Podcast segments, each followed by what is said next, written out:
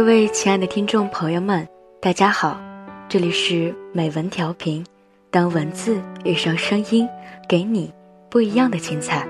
我是文文，今天文文呢和大家分享的文字是来自夜班的，关系好不好，吵一架就知道。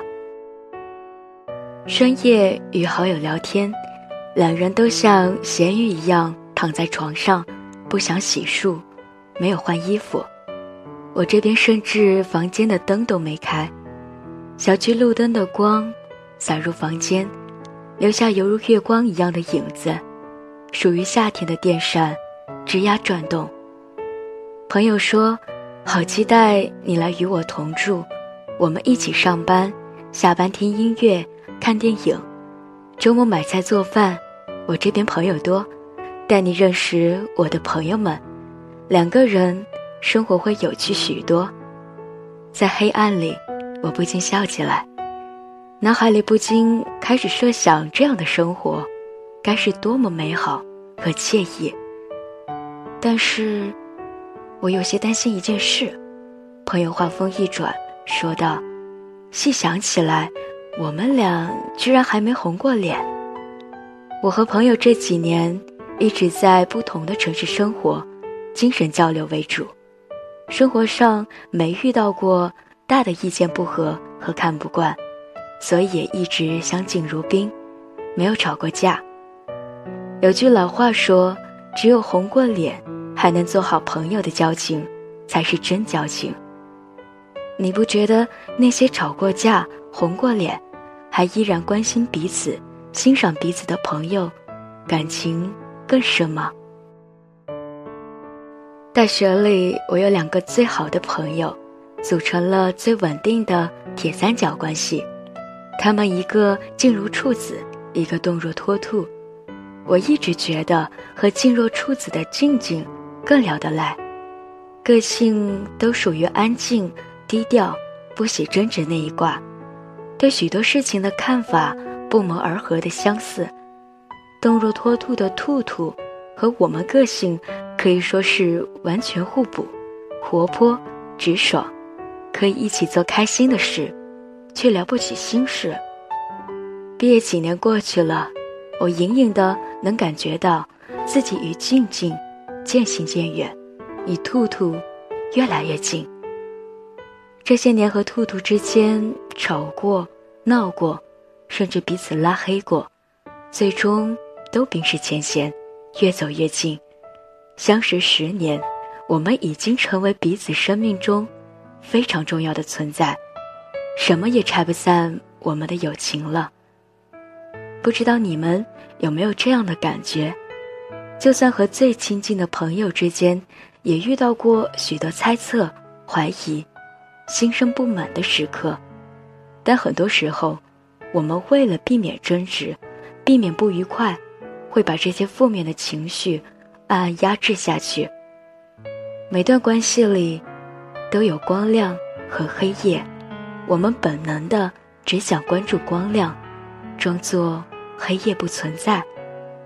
但或许就在某一次，你的朋友无意间说了一句话，伤了你的心，让你痛苦。从此，你不由自主的开始防备。当下一次你再想说出心里话的时候，会开始犹豫，他会不会这样想我？算了，还是不说了吧。每一段关系的渐渐疏远，就是从不再信任、不再表达真实的想法开始的。年少的时光里，许多友情，在这些沉默和隐忍里渐行渐远。我和好友也渐渐懂得了，在友情里。对对方说不，不害怕争执，有多么难得。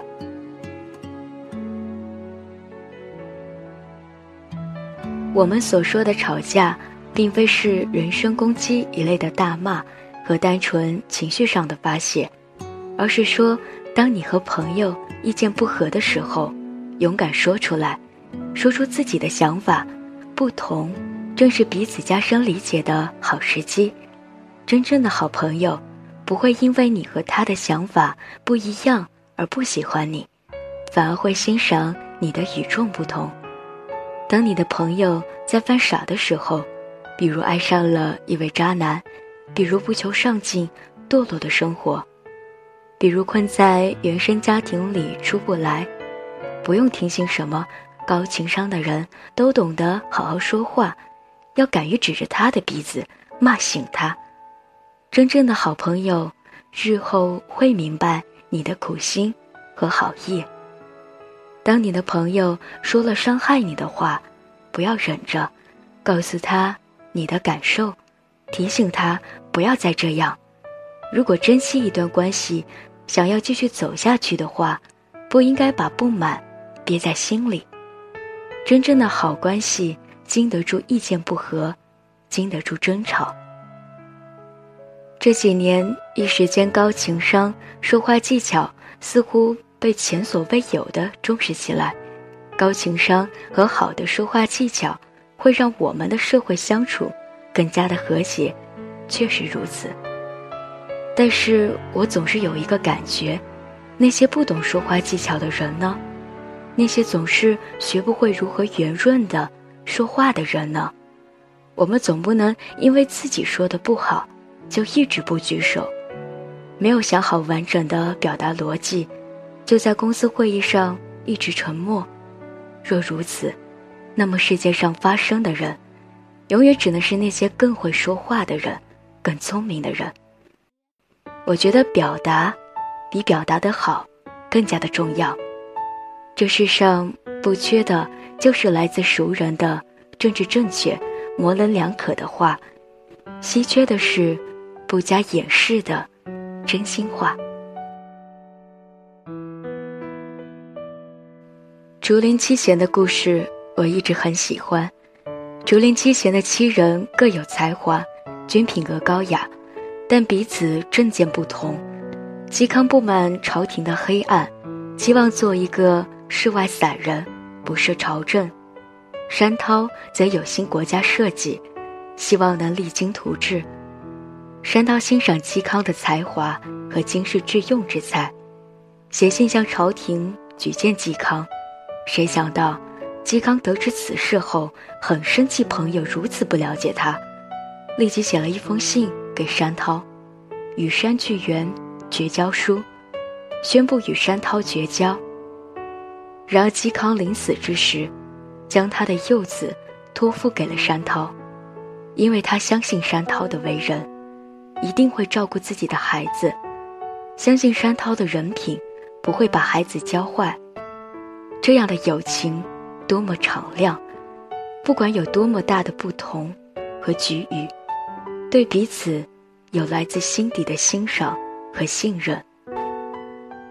那晚电话最后，我与好友彼此约定，此后遇到意见不合，一定会说出来；遇到对彼此不满，一定要说出来。情绪上来的时候，吵架也没有关系。我们都认同，一段关系想要更亲密、更深厚，必须要过各种坎，吵架是其中的一个。好了，这期的美文调频到这里就要和大家说再见了，感谢大家的收听，我是文文，我们下期节目不见不散啦。第一次见面看你不太顺眼。谁知道后来关系那么密切，我们一个像夏天，一个像秋天，却总能把冬天变成了春天。